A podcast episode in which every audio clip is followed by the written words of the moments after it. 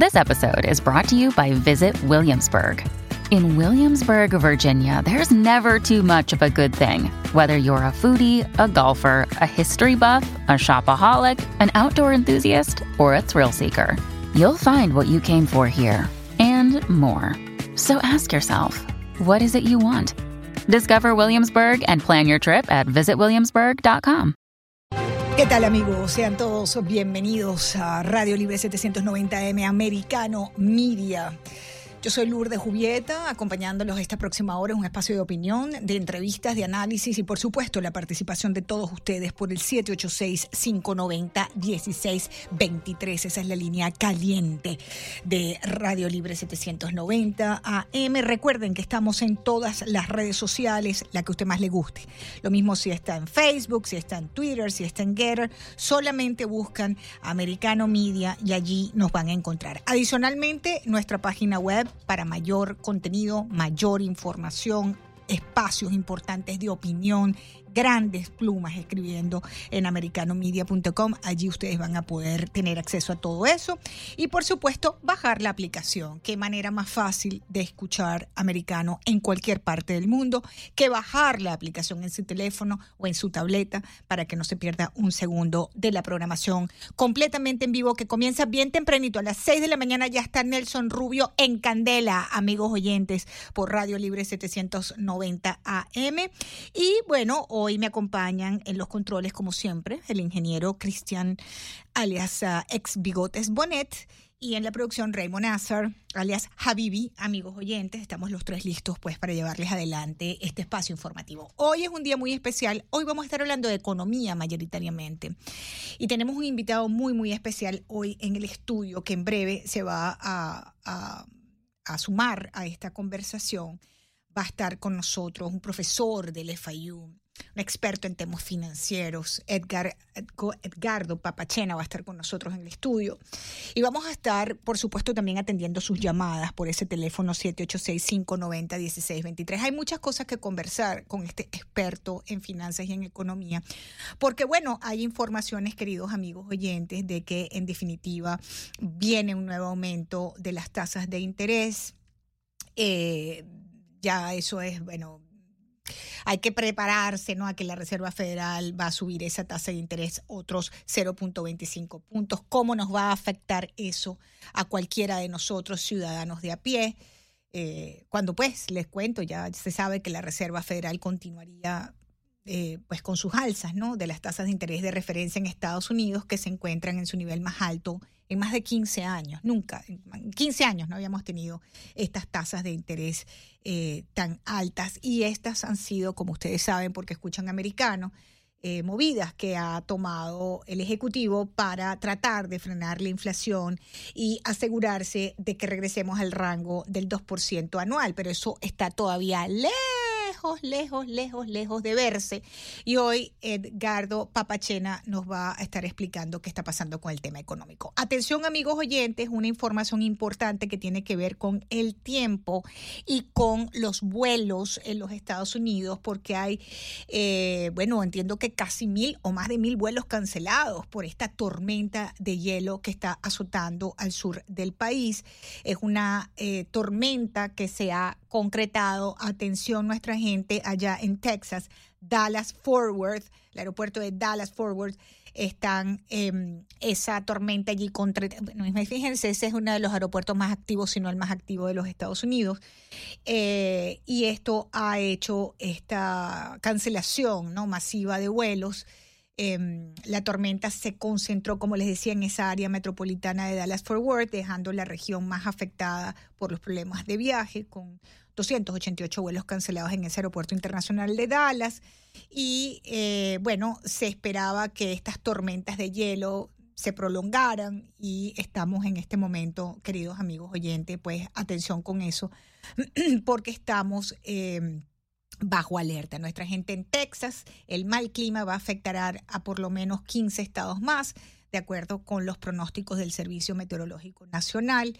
Eh, que advierte pues de bajas temperaturas en las llanuras, en el medio oeste de los Estados Unidos, con intensas heladas, como les decía, en el centro y sur del estado de Texas. Pero desde Texas y Oklahoma hasta Kentucky y Virginia, cerca de 50 millones de personas se encuentran hoy bajo algún tipo de alerta meteorológica por el paso de esta tormenta invernal que está dejando heladas con marcas récord y ha causado la cancelación, como les decía, de más de 2.000 vuelos en dos días. Solamente hoy van casi 1.000 vuelos.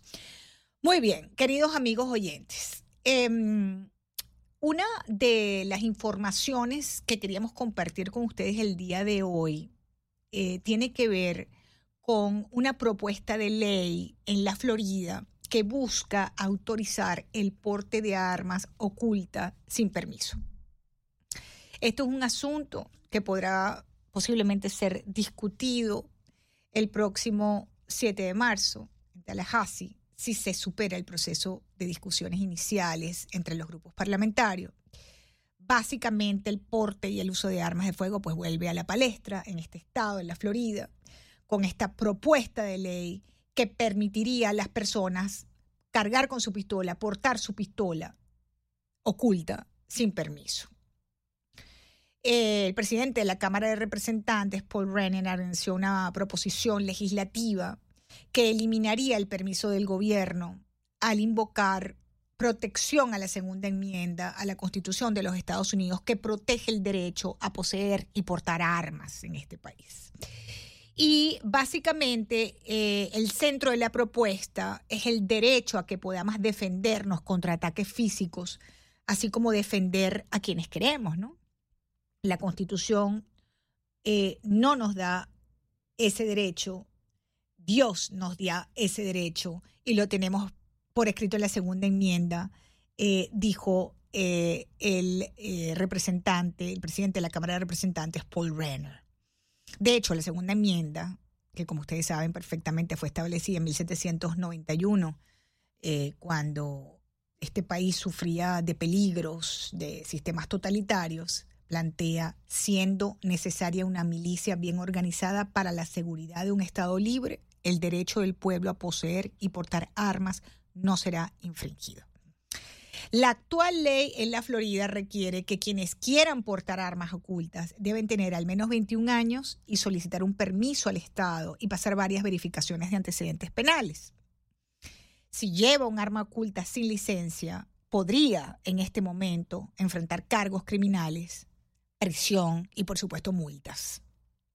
No obstante, en Florida eh, se puede portar un arma de fuego oculta o un arma sin el requerido permiso siempre y cuando esté dentro del interior de un medio de transporte privado y el arma esté encerrada de manera segura y no sea accesible para uso inmediato. Es decir, usted lleva el arma en la guantera del carro. Esta eh, propuesta de ley eh, que permitiría que eh, cargar la pistola oculta sin licencia eh, fue propuesta, como les decía, y será discutida a partir del 7 de marzo, cuando comienza la, la sesión legislativa estatal, cuando comienza la sesión legislativa en Tallahassee. Y si supera ese proceso de discusiones inicial en los parlamentarios, pues sigue su camino hasta que eventualmente llegue si pasa todo, todas esas em, requerimientos, llegue al despacho del gobernador, ¿no? Para su firma. Bueno, esa propuesta fue presentada por los representantes republicanos Chuck Brannan y Bobby Payne del norte de la Florida, así como por el senador Jay Collins, también republicano de Tampa. Y eh, tanto la presidenta del Senado estatal, Kathleen Pasidomo, como el gobernador de Florida expresaron ya su respaldo a esta propuesta. No obstante, hay representantes demócratas que rápidamente criticaron la propuesta y señalaron temas como la eliminación de un requisito de capacitación de forma que forma parte de la obtención de la licencia de armas ocultas. El teléfono del estudio es 786-590-1623 para que ustedes puedan participar en el programa, para que nos cuenten qué opinan ustedes de esto. 786-590-1623 al regreso de esta pausa comercial, queridos amigos oyentes, va a estar con nosotros un especialista de protección ejecutiva, instructor de armas, conocedor amplio de estos temas, deportes de armas en la Florida. Y vamos a discutir con él ventajas y desventajas de esta propuesta de ley que incluso, ah, hay que decirlo, gente que está de acuerdo con el tema de cómo se maneja eh, las armas en, este estado, no todos están muy contentas con esta posibilidad de portar armas sin eh, oculta, sin un permiso. Bien, me tengo que ir, voy a hacer una breve pausa. Eh, por cierto que el congresista George Santos va a renunciar a los comités de la Cámara de Representantes en el Pantano, allá arriba en Washington. Este es un digno representante del Pantano, Santos, representante republicano por Nueva York. Eh, un sujeto que ha mentido en absolutamente todo lo que usted le pregunte, él ha mentido y llegó a convertirse en congresista federal republicano por estar mintiéndole a sus eh, votantes. Bueno, eh, George Santos ha dicho a compañeros de su bancada en la Cámara de Representantes que no ejercerá sus asignaciones en los comités de la Cámara para los que fue nombrado.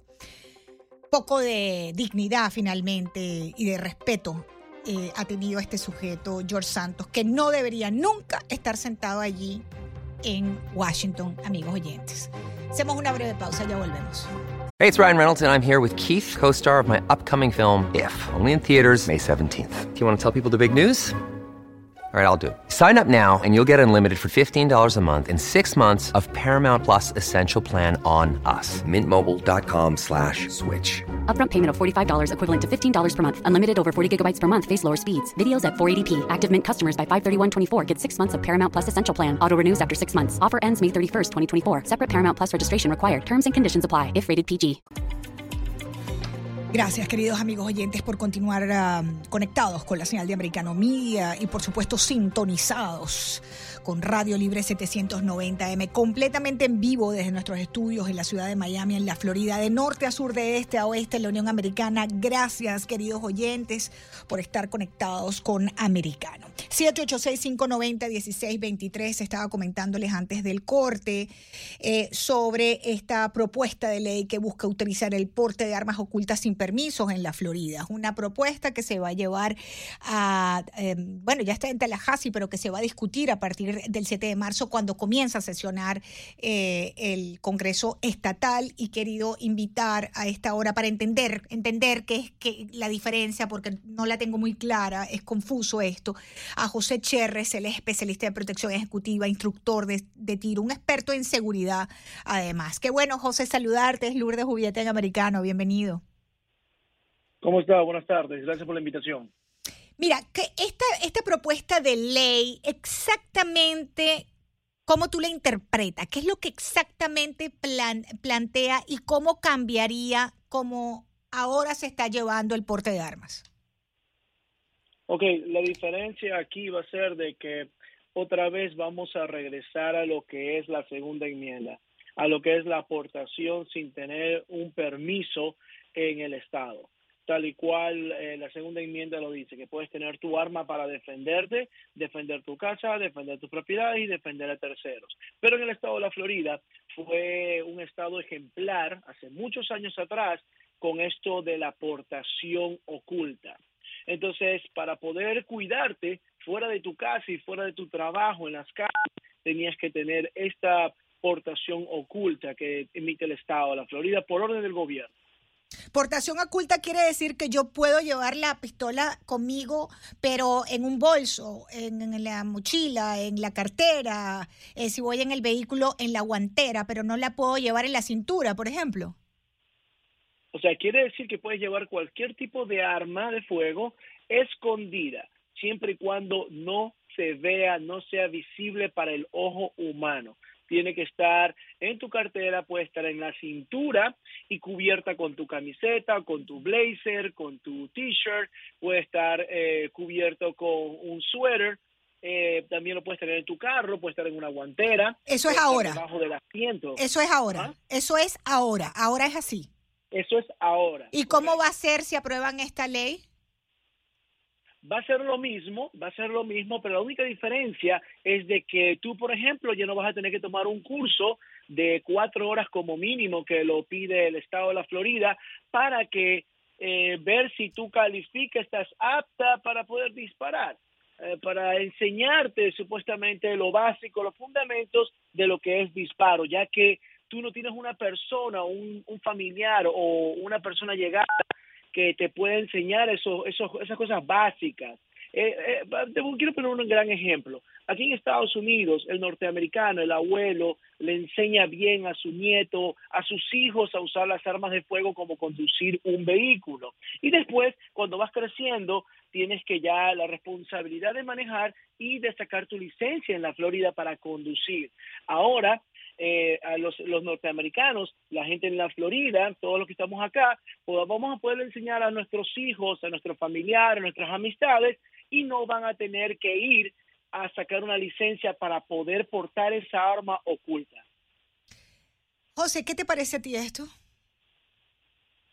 Bueno, a mí me parece, me parece muy bien porque yo he dado clases a muchas mujeres y muchos latinos eh, aquí en Estados Unidos, aquí en Miami, que me preguntan por el curso porque quieren saber de armas, ya que ellos eh, han tenido, han tenido, han obtenido su ciudadanía, han eh, venido para este país, han emigrado y después de ciertos años ya tienen su residencia permanente, tienen su ciudadanía y nadie les ha enseñado el uso correcto de las armas.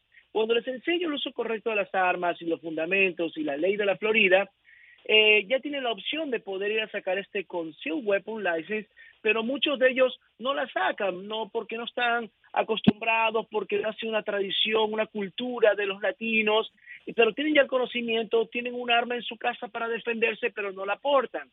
Eh, pero como está ahora la delincuencia, como están las cosas en el, en el país y en el mundo, muchas personas que me preguntan sobre las clases, José, quiero portar mi arma, quiero tenerla oculta, quiero protegerme y cuidarme con tanto tiroteo, con tanta delincuencia, entonces tienes que ir a sacar tu concealed weapon, tu licencia en la Florida, que eso es lo que van a omitir eh, futuramente.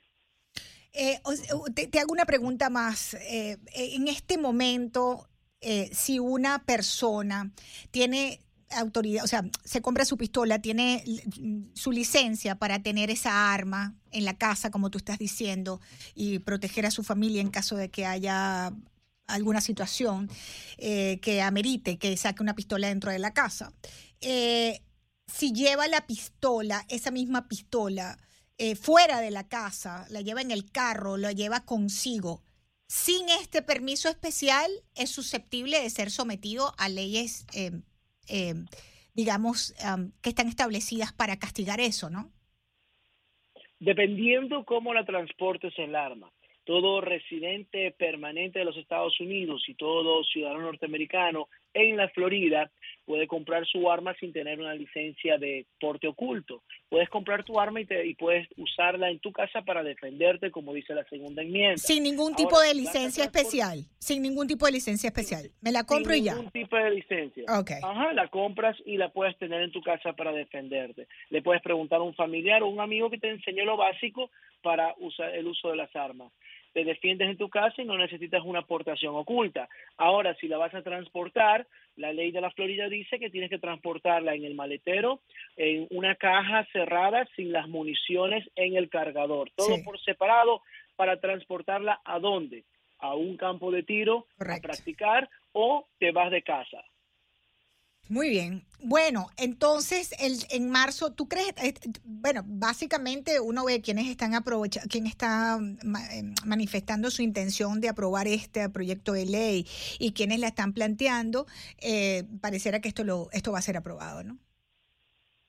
Sí, o sea, eso, eso tiene que ser aprobado porque es parte de la segunda enmienda, esto es parte, es como Texas, Texas, tú portas el arma expuesta o oculta, eso es dependiendo de cada ciudadano texano, Claro. Eh, es lo que dice la Constitución. Entonces, aquí hemos estado como un poco omitidos así como nuestros países latinos que nos quieren desarmar, que no nos enseñan la cultura de las armas. Aquí en Estados Unidos es diferente. Aquí en Estados Unidos tienes el derecho a defenderte, tienes el derecho a comprar un arma, tienes el derecho constitucional de cuidar a tu familia, cuidar tus bienes y protegerte. Lo que el gobernador y los republicanos quieren hacer en la Florida es que lo puedas hacer en la calle sin tener eh, que pedir una, un permiso para un porte oculto, sin tener que pedir un permiso para transportar en la calle y poderte cuidar cuando vas al banco, cuando vas a un centro comercial, etcétera. José Cherres, especialista de protección ejecutiva e instructor de tiro, gracias por acompañarnos, un experto en seguridad y defensa, amigos oyentes, con nosotros en Americano. Antes de irme al corte, ya les vamos a estar hablando del gran tema de hoy, que es la economía. Hoy nos enteramos que la economía mundial resistirá mejor de lo previsto en el 2023, dice el Fondo Monetario Internacional. Escuchen este reportaje. La economía mundial resistirá mejor de lo previsto en 2023. Eso estimó el lunes el Fondo Monetario Internacional, quien pronosticó que la economía mundial crecerá este año 2,9% y que la amenaza de recesión se atenuará en algunos países. Esto se debe a consumo e inversión fuertes y al levantamiento de la estricta política de China para combatir el coronavirus. Todo indica que estamos asistiendo a una rápida reapertura de la economía, por lo que aquí cuando pensamos en la reapertura de la economía china va a tener un impacto en el lado de la oferta, porque podemos anticipar que una vez que la economía se reabra completamente, tendremos menos interrupciones en la cadena de suministro de los que hemos presenciado en 2022 cuando hubo cierres y confinamientos, por lo que ahora vamos a tener una expansión en la producción que viene de ese lado. Y también vamos a tener un aumento de la demanda interna, ya que los hogares chinos van a poder reanudar sus actividades y empezar a gastar. Vamos a ver eso en una serie de dimensiones, incluyendo por ejemplo el turismo, que va a ser un motor que beneficiará también a otros países. Con el mundo experimentando las consecuencias de la invasión rusa de Ucrania, recesiones y los esfuerzos para frenar la inflación a través del encarecimiento del crédito, el FMI espera que la economía mundial se expanda 2,9% en 2023, 0,2 puntos porcentuales más de lo que había vaticinado en octubre pasado. La región de América Latina y el Caribe crecerá 1,8%, menos que a nivel global, pero 0,1 puntos porcentuales más que lo anticipado en octubre.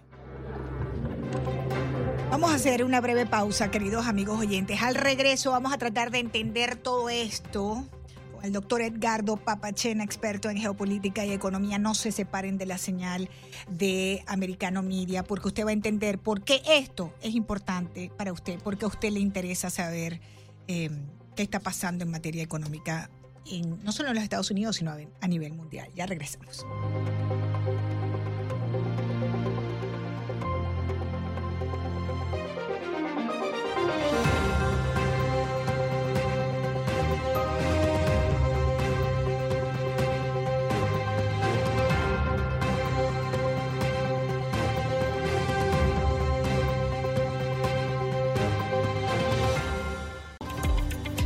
Gracias, queridos amigos oyentes de Americano Media y de Radio Libre 790 AM por estar conectados con nosotros y en sintonía de 790 AM en la Florida. A esta hora nos conectamos por Twitter, también estamos en el space de Twitter. Bienvenidos todos los seguidores de Americano y de mi cuenta personal, arroba Lourdes Jubieta en Twitter, que estamos pues en este espacio informativo completamente en vivo. A esta hora acompañada por el doctor Edgardo Papachena, él es profesor en la Florida, um, Florida International University, pero él es experto en geopolítica y en economía. Bienvenido, Edgardo, qué bueno tenerte en el programa. Bienvenido, Americano. Bien, muchas gracias. Bueno, estamos muy felices de tenerte porque a ver si nos ayudas a entender este pronóstico del, F, eh, del FMI, del Fondo Monetario Internacional, que como escuchábamos antes del corte, eh, dicen que la economía mundial va a crecer este año 2.9% y la amenaza de recesión se atenuará en algunos países debido a consumo e inversión fuertes y al levantamiento de la política cero COVID en China. ¿Tú crees eh, en esta proyección? Mira, además de mis actividades académicas, eh, yo manejo mis propias actividades de inversión, con lo cual este es un tema que lo miro todos los días. Eh, los datos del Fondo Monetario Internacional los tomo solamente como un factor más. Eh, nunca, el Fondo Monetario Internacional lo que seguro te puedo garantizar es que la proyección que te dan está equivocada. Interesante. Si tú miras, la última proyección del Fondo Monetario Internacional fue en el mes de octubre. La han cambiado después de dos meses. Antes de eso fue en el mes de abril. Y eso hacen todos los años. Y todos los años dan una proyección distinta. Y en general, la tendencia es que casi todas las proyecciones de crecimiento del Fondo Monetario Internacional son optimistas. Es decir, la realidad, una vez que ocurre, tiende a dar una pauta de crecimiento menor a la que maneja el Fondo Monetario Internacional. Usted me recuerda con eso, perdona que lo interrumpe, eh, un comentario que hacen mucho sobre los economistas, que los economistas en primer lugar nos dicen qué es todo lo que va a pasar en materia económica y después nos explican por qué no pasó. Exactamente, exactamente. El presidente Truman decía que le den un economista con dos manos, porque el economista dice on one hand, por una, una, perspectiva, y después la otra perspectiva. Así que siempre... Y el problema de estas proyecciones financieras y económicas es que son modelos matemáticos que se basan en muchas eh, hipótesis y muchas eh, asunciones eh, que mm. uno utiliza. Cambias una de todas esas y el modelo matemático no, tiene no tiene mayor valor. Con lo cual, no digo que hay que ignorarlo, pero personalmente lo tomo como un elemento más de análisis a la hora de mirar el mundo. Y a mí me parece que esto es una de las cosas que es importante eh, para todo el mundo para entender cómo, cómo funciona la economía global, pero también eh, para tus oyentes a la hora de pensar cómo, cómo haces una inversión. Cada día más es importante mirar no solamente factores económicos, sino factores geopolíticos y tecnológicos. ¿okay? Eh, ¿Y por qué digo esto? Porque yo comparo la economía global con las, las placas tectónicas en, en, en, eh, en, geología. Cuando hay un, cuando hay un eh, terremoto, todos sabemos que hay un terremoto, pero los que tienen que planificar la construcción de un edificio tienen que anticipar cuáles son las condiciones en las cuales se va a dar el terremoto. Y eso es por las placas tectónicas, ¿no es cierto? En la economía pasa lo mismo. Hay placas tectónicas que se están moviendo llamada globalización. La globalización ha cambiado notablemente con la, comparada a la globalización con la cual crecimos hace 10 años. Hoy en día tenemos enfrentamientos geopolíticos, por ejemplo, entre Estados Unidos y la China, mira lo que está pasando con Rusia y Ucrania, que afectan la economía. Y encima de todo eso hay otra gran placa tectónica llamada tecnologías digitales, que eh, son más y más los factores que determinan el futuro de la economía. Tú habrás escuchado eh, lo que está pasando en Taiwán con el tema de los semiconductores y una, la economía global sin semiconductores no existe más. Hmm. Con lo cual, todos estos factores hay que tomarlos en cuenta. Y no es simplemente un modelo matemático que sumo 2 más 2 y me da, y me da 4, que generalmente como la mayoría de estas proyecciones se, calculan. Y los economistas le, carecen de este conocimiento geopolítico y tecnológico que es importante tomarlo en cuenta a la hora de hacer inversiones, a la, hora de tomar decisiones de negocios y evidentemente afecta esto tanto a un CEO de una empresa como a una, persona que quiere comprar acciones en una empresa determinada, ¿no es ah, cierto? Ahora que usted está mencionando eso, me pongo a pensar y que menciona a China, cómo eh, en América Latina, por ejemplo, se ha perdido la influencia de Estados Unidos en los grandes mercados como Brasil, como Argentina, Chile, y una gran penetración, Venezuela, y una gran penetración china. ¿Qué ha pasado allí, eh, eh, Edgardo? ¿Por qué Estados Unidos, me da, mi, impresión es que ha perdido influencia en la región y que China está superándolo en el caso de América Latina? Correcto, eso es, eh, e, eso es lo que pasa hoy en día, ¿es cierto? Pero para entender lo que pasa hoy en día, otra analogía que puedo utilizar es como tratar de entender una partida de ajedrez en el movimiento 15. Si no sabes lo que pasó entre el 1 y el 14, te pierdes gran parte de por qué estamos donde estamos.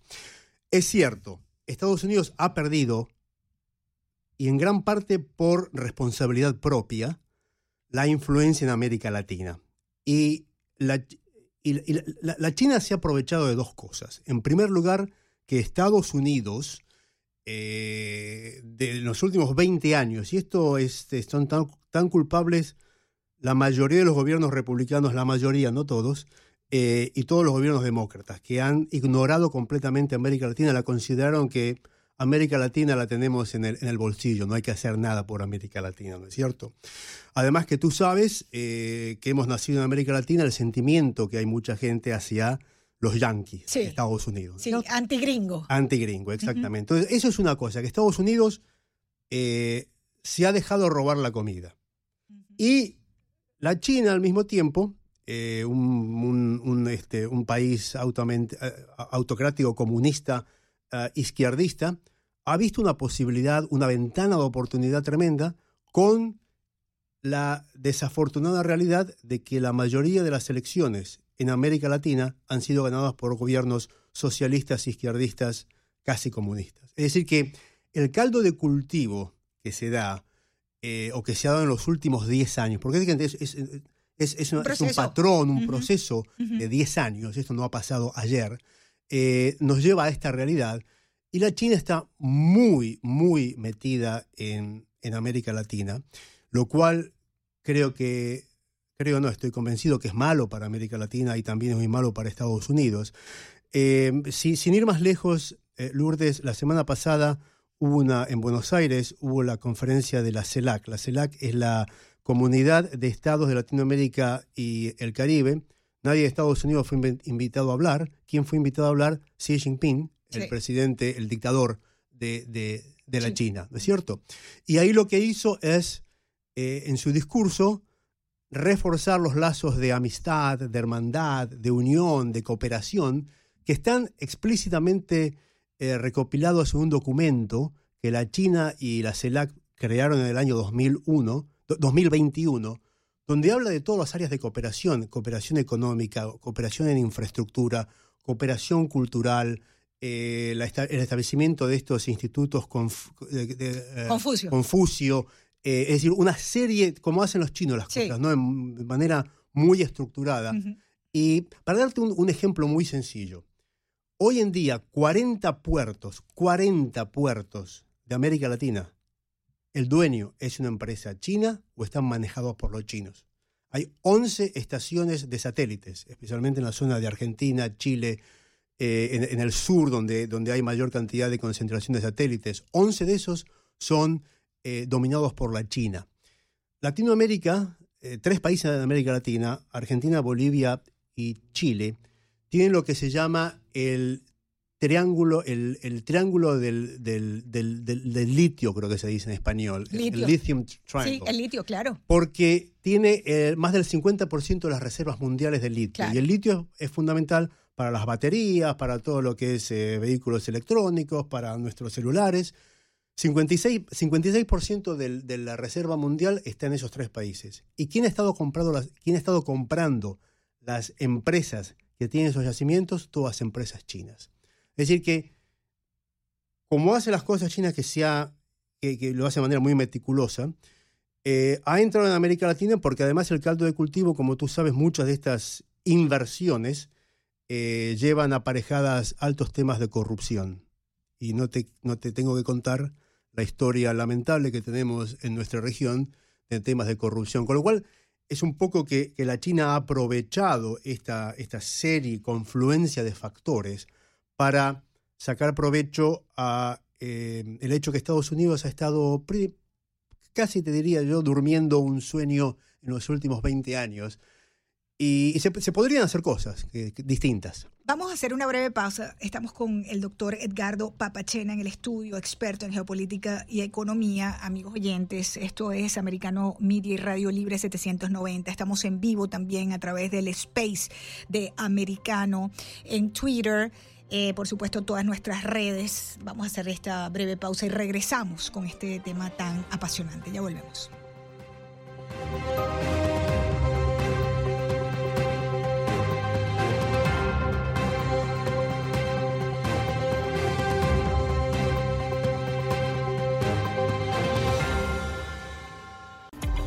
Muy bien, continuamos, queridos amigos oyentes y seguidores en Americano Media y Radio Libre 790M de norte a sur, de este a oeste, completamente en vivo en la Unión Americana. Recuerden bajar la aplicación de Americano en sus teléfonos y en sus tabletas para que no se pierdan ni un minuto ni un segundo de nuestra programación. Hoy en el estudio acompañada del doctor Edgardo Papachena. Él es profesor en el FIU, a lo mejor muchos de nuestros oyentes han sido su alumno, son sus alumnos, pero es importantísima su presencia porque él es experto en geopolítica y en economía y estamos hablando de la influencia de China en América Latina, en los Estados Unidos y porque este es un tema que debería estar sobre la mesa cuando estamos ya en apuntando hacia la selección de los candidatos para nuevo presidente en los Estados Unidos el 2024.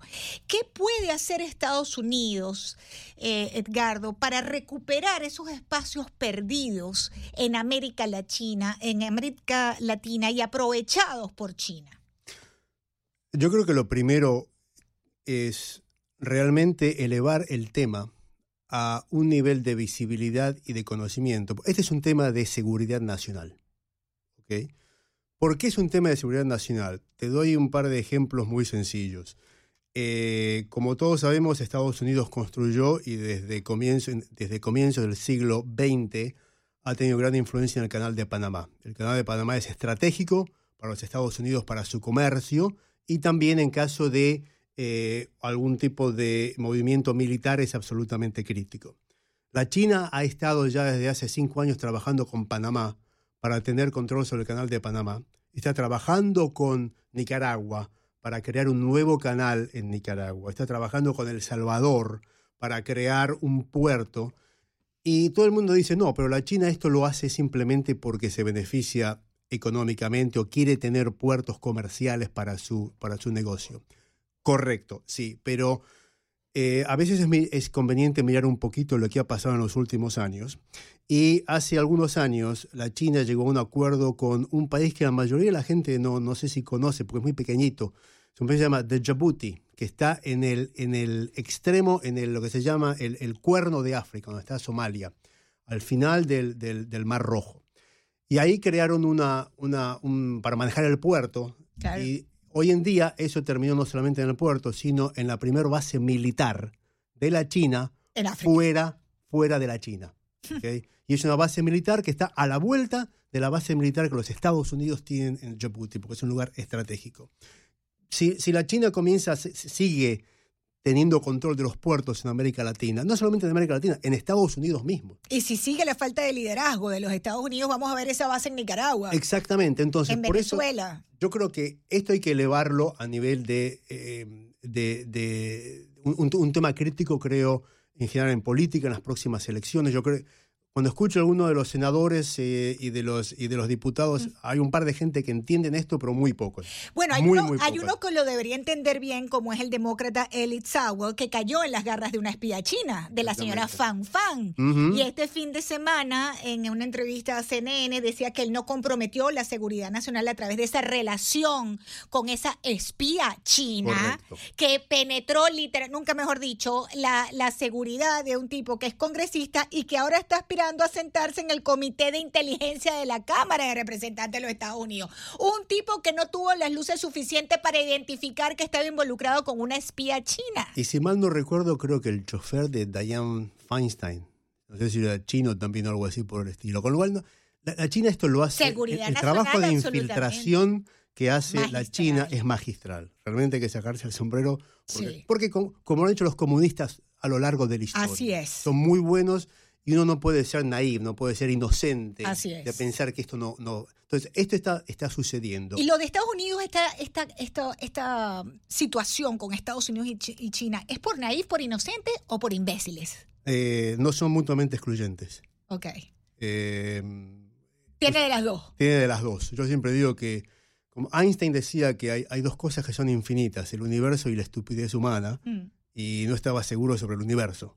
Eh, con lo cual creo que eh, eh, es una combinación de ambas cosas.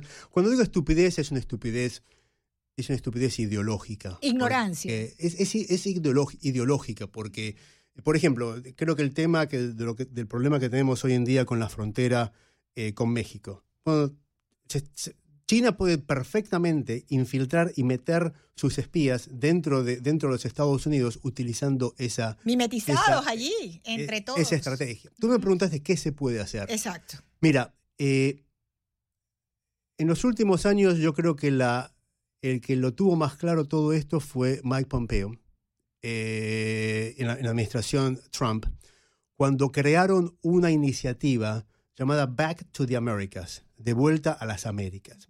Back to the Americas era simplemente, eh, fue una consecuencia de, la pandemia, cuando se, comenzaron a eh, convulsionar todas las cadenas de suministros. Los Estados Unidos se dieron cuenta que no podían tener sus cadenas de suministros exclusivamente alineadas o- o concentradas en la China, ¿no es cierto? Lo que te decía anteriormente de la importancia de tener factores económicos, tecnológicos y geopolíticos. Entonces, eh, bajo el liderazgo de Mike Pompeo se, se hizo una estrategia llamada ah, Back to the Americas, donde el objetivo era invertir 50 billones de dólares, si mal no recuerdo, en ayudar a empresas americanas a repatriar sus operaciones de, eh, de la China y de distintos lugares en, en- el sudeste asiático Reubicándolas y aquí. reubicándolas lo que se llama nearshoring, es decir, que más cercano a, eh, a los Estados Unidos. Por supuesto, eh, esa, esa, esa iniciativa quedó absolutamente en la nada, pero desde un punto, en la nada al cambiar el gobierno, porque esto se hizo hacia el final del año 2020, eh, en la nueva administración Biden eh, lo, ignoraron por completo el tema. Y, esto no es una cosa que es, eh, conceptual. Eh, es lo que Estados Unidos hizo en los años 1970-1980, luego de perder la guerra con Vietnam. El gran miedo de nuestros... En esa época teníamos gente en Washington que entendía en serio relaciones exteriores, gente como Kissinger, eh, porque, ¿por qué? Porque habían crecido en, en países, En ambientes países soviéticos, ¿no es Correcto. cierto? Conocían que- el monstruo por dentro. y los que crecimos en América Latina en la época de la Guerra Fría lo vivimos en carne propia. Yo recuerdo ir a la universidad en Buenos Aires, no había una sola bandera argentina y muchas banderas rojas. Claro. ¿No es cierto? Que no es la bandera de Argentina precisamente. Pero entonces, lo que hicieron en la década del 70 y del 80 fue para evitar que países como Corea del Sur, como Taiwán, como Japón, como, como Singapur, como Singapur cayeran en las garras del comunismo soviético, lo que dijeron es vamos a levantar los estándares de vida de esta gente, poniendo gran parte de nuestra producción de semiconductores. Por eso hoy en día Taiwán es el, es el productor más importante de semiconductores. La historia de esto viene del año 1970-1980. Entonces, empresas como Texas Instruments, como Hewlett Packard, eh, comenzaron a hacer todo eso. Eso se puede hacer perfectamente nuevamente. Eh, Para, recu- nuestra- recuperar esos espacios, ¿de cuánto tiempo estamos hablando para poder lograr algo como eso? Mira, ese tipo de cosas, eh, en primer lugar, la decisión política es inmediata. La implementación no es tan inmediata, pero hay una... No, no todo tampoco es tan, es tan, este, oscuro. Estados Unidos sigue siendo el principal eh, aliado comercial o socio comercial de Estados de, de- de- América Latina. Para que te des en el año 2021 creo que el- el comercio entre, entre China y América Latina fue algo así como 450 billones de dólares. Con Estados Unidos fue un trillón de dólares, es decir, que es más del doble. Eh, es decir, que la base sigue existiendo ahí. Y te digo una cosa, muchos estudios de opinión muestran que la gente en América Latina es muy escéptica respecto de... Hay una gran diferencia entre los gobiernos y la gente. Los gobiernos izquierdistas quieren Claro. a los chinos, la gente común, la opinión pública, eh, no, no están tan enamorados de lo que están haciendo los chinos. Con lo cual hay un caldo de cultivo ahí que se puede explotar, pero hay que saber explotarlo. Esperemos que sea así, que este tema esté puesto sobre la mesa, ¿no? En la agenda política de los próximos meses. Se me acaba el tiempo. Edgardo Papachena, experto en geopolítica y economía. Como siempre nos quedamos cortos con estos temas, amigos oyentes, pero les prometemos más. Feliz tarde para ustedes. Muchísimas gracias por la sintonía. Continúen conectados con Americano Media.